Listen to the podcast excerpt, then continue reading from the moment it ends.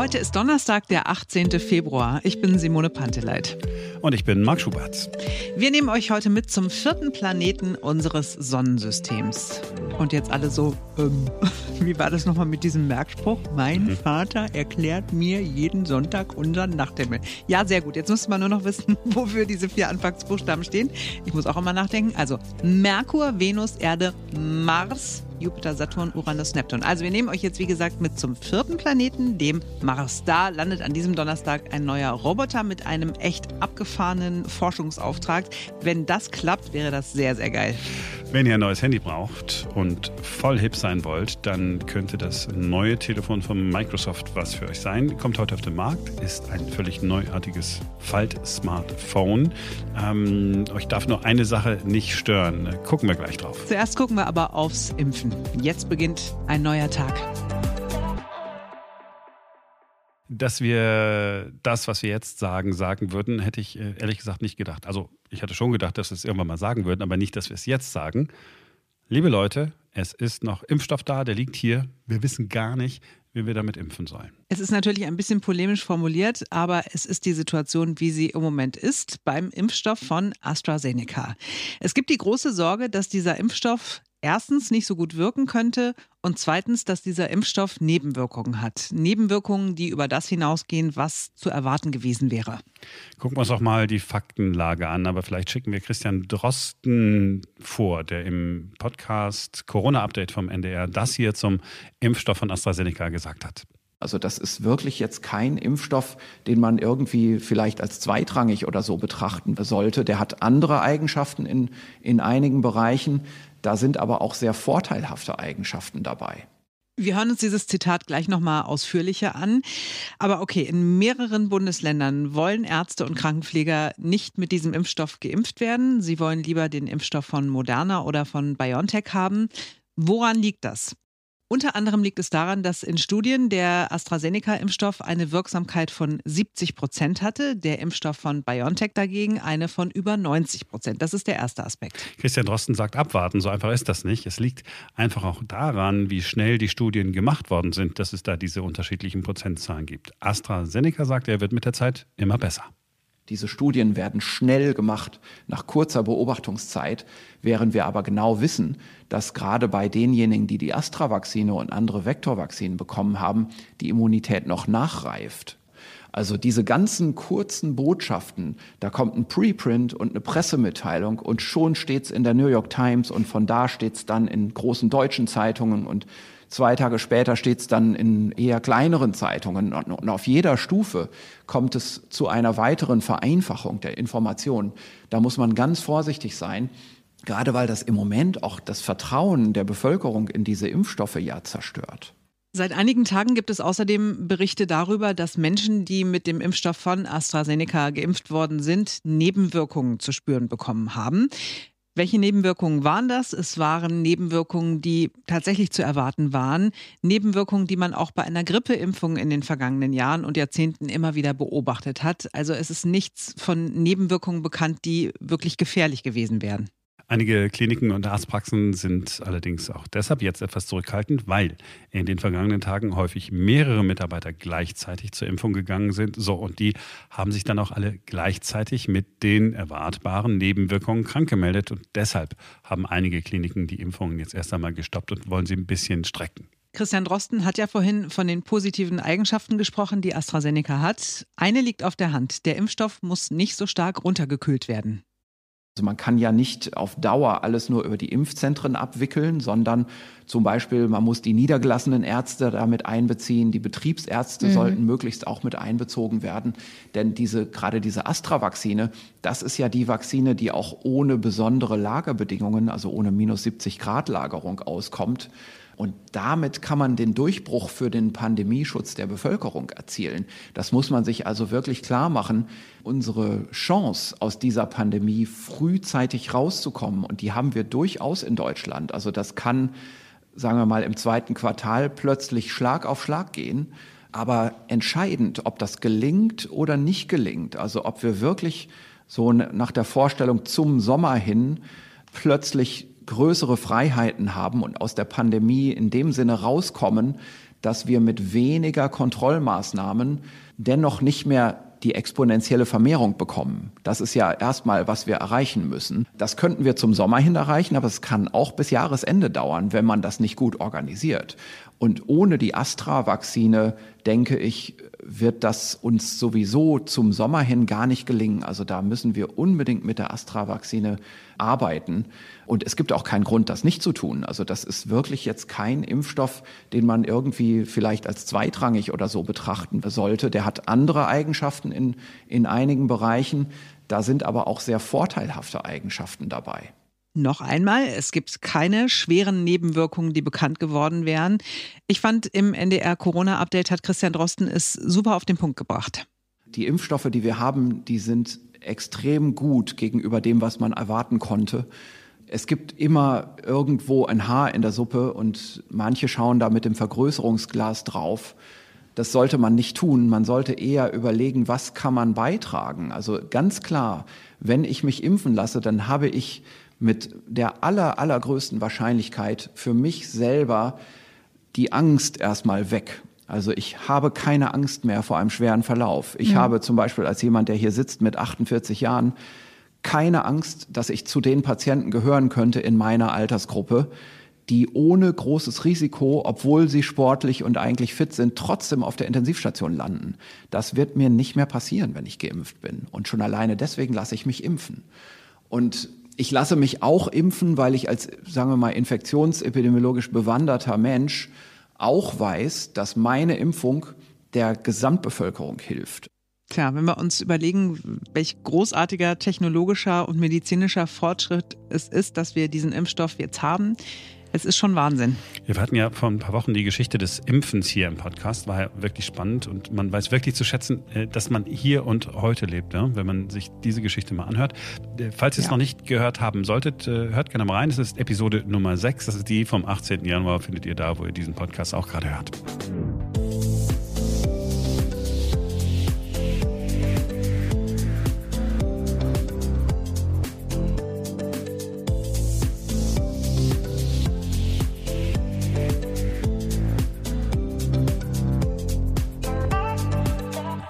Wir gehen mal ganz kurz zurück in das Jahr 1996. Damals im Januar ist ein neues Handy vorgestellt worden von Motorola, das StarTech.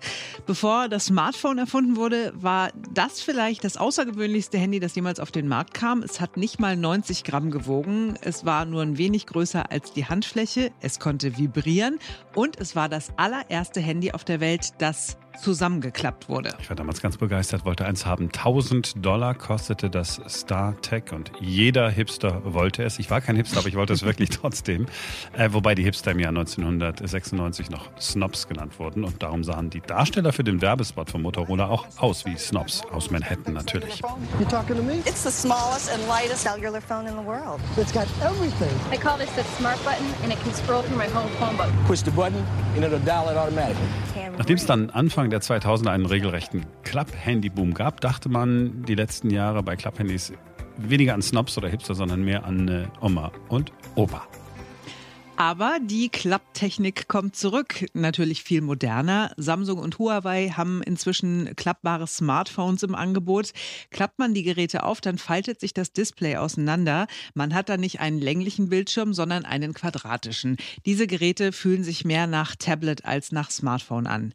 Ab heute verkauft auch Microsoft so ein Fall-Smartphone. Es unterscheidet sich von den Samsung und Huawei-Modellen aber deutlich. Unser Technik-Nerd im Team, Ferenc Reinke, hat sich das angeguckt angeguckt. Was ist denn daran so anders und neu? Ja, also anders und neu ist tatsächlich, dass dieses Microsoft Surface Duo heißt das, kein faltbares Display hat, sondern wenn man es aufklappt, hat es zwei Displays. Also es ist so ein bisschen wie im Büro, wo man vielleicht nicht so einen riesigen Bildschirm hat, sondern zwei Bildschirme, die an den Computer angeschlossen sind. Und wenn man dieses neue äh, Microsoft Smartphone zusammenklappt, dann hat es die Größe eines sehr kleinen, sehr schmalen Notizbuches, fast so klein wie ein Reisepass. Und wenn man es dann aufklappt, dann schaut man in zwei Bildschirme. Und diese beiden Bildschirme, die sind auch durch ein Scharnier relativ deutlich voneinander getrennt. Die lassen sich so in jedem beliebigen Winkel zueinander klappen.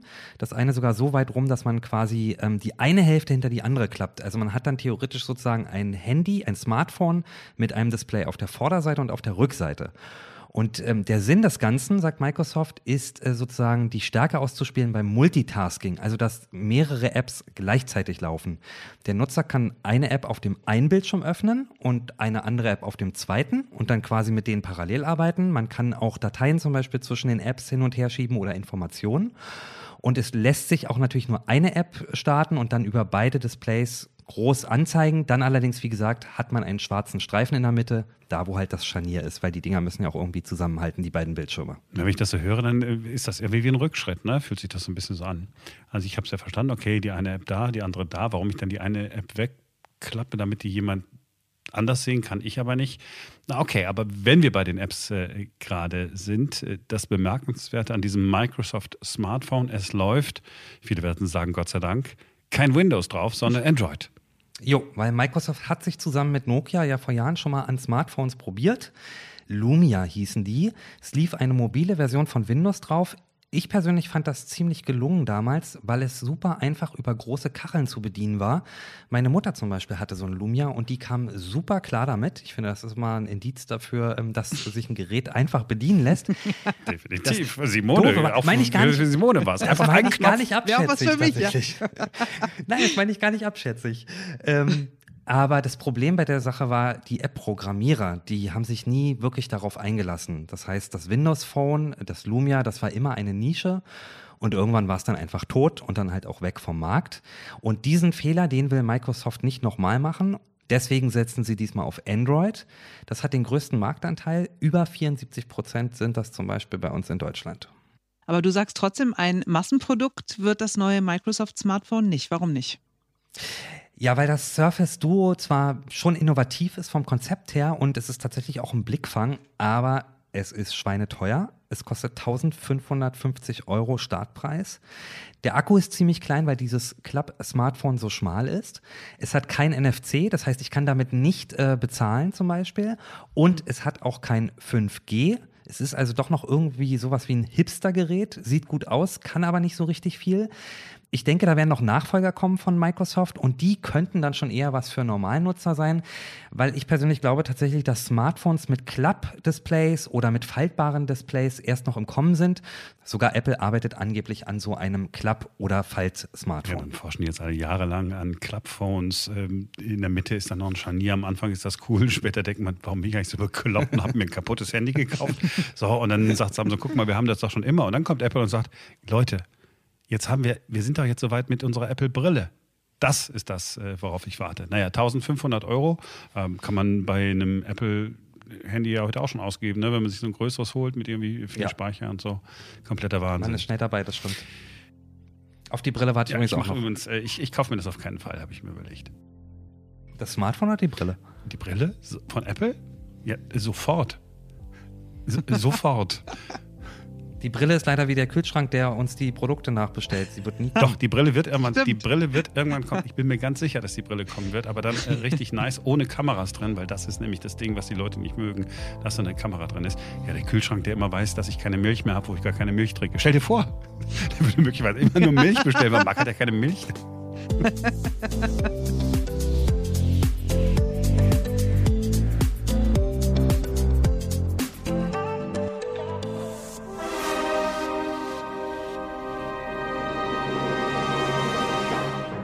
Heute Abend beginnt möglicherweise ein neues Kapitel in der Weltraumforschung.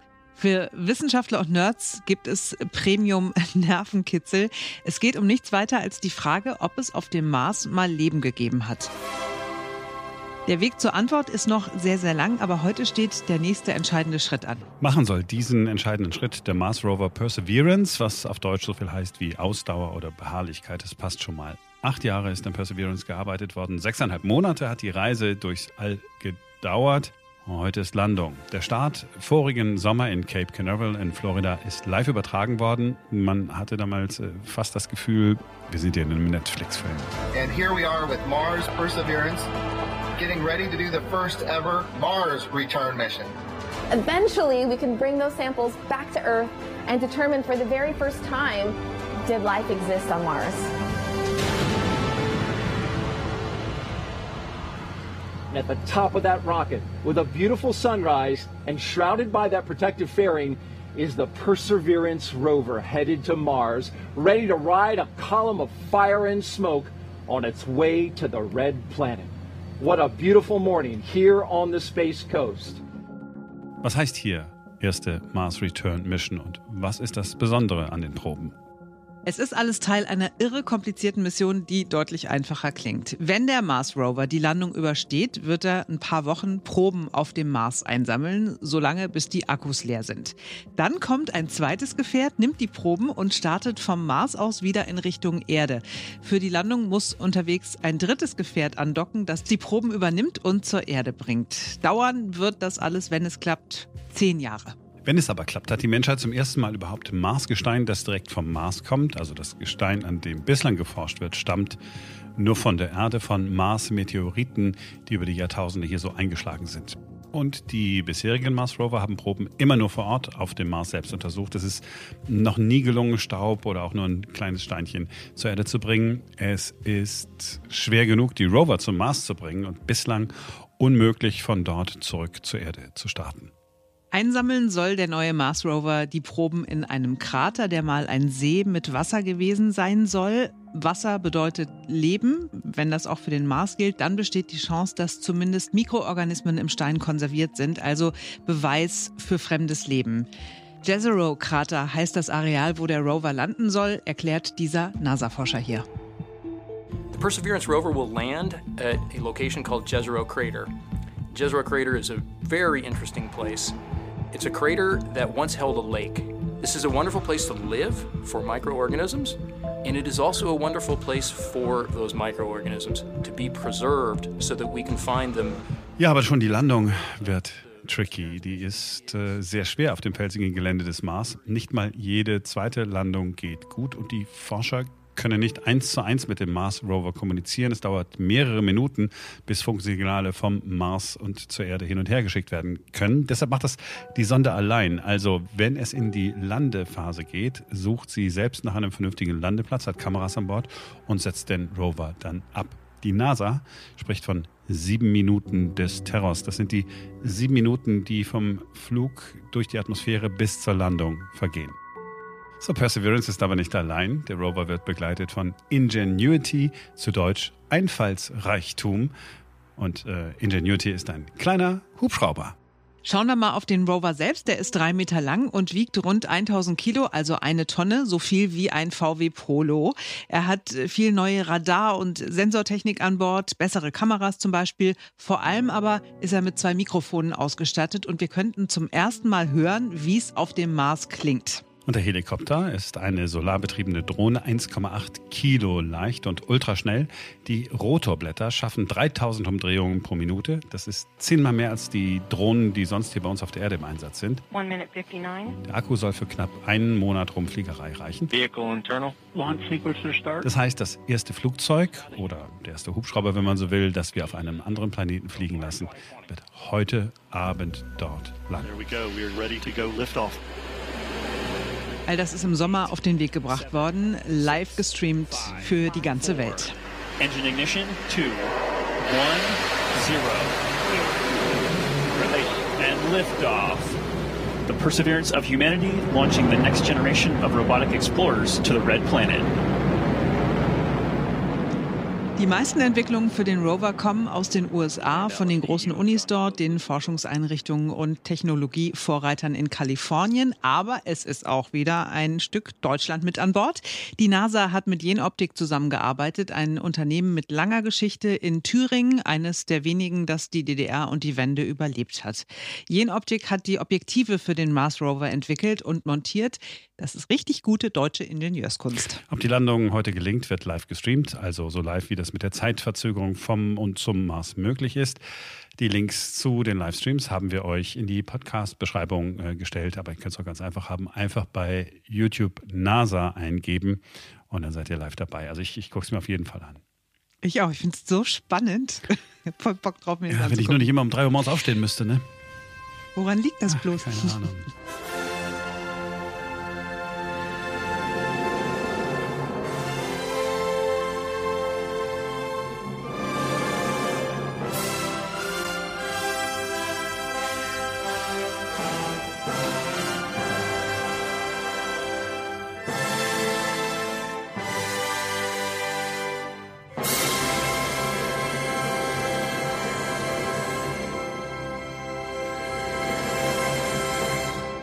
So, aber wir haben noch gar nicht darüber gesprochen, dass der direkte Nachfahre von Karl dem Großen heute 60 Jahre alt wird. Happy Birthday, Armin Laschet.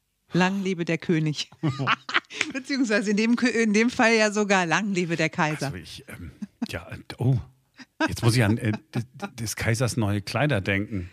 Aber das würde zu, Oh das würde zu weit. Wir müssen, nee, warte, nee, komm, wir müssen aufhören, äh, Armin zu dissen. Äh, das ist äh, wirklich. Also A ist irgendwann ist es nicht mehr lustig. Irgendwann weiß ja jeder, was der für einer ist. Erstens, zweitens, irgendwann wird er noch Kanzler und dann waren wir die, die immer auf dem rumgehackt haben, aber alle anderen fanden ihn gut. Ich finde aber, wir haben gar nicht gehackt. Wir haben allerliebst gratuliert.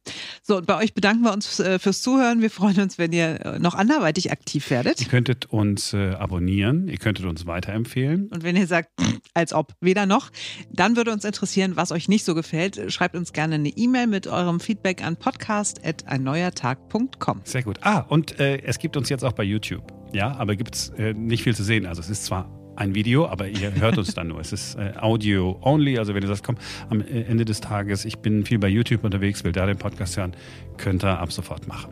Also dann, bis morgen. Bis morgen, dann ist wieder ein neuer Tag.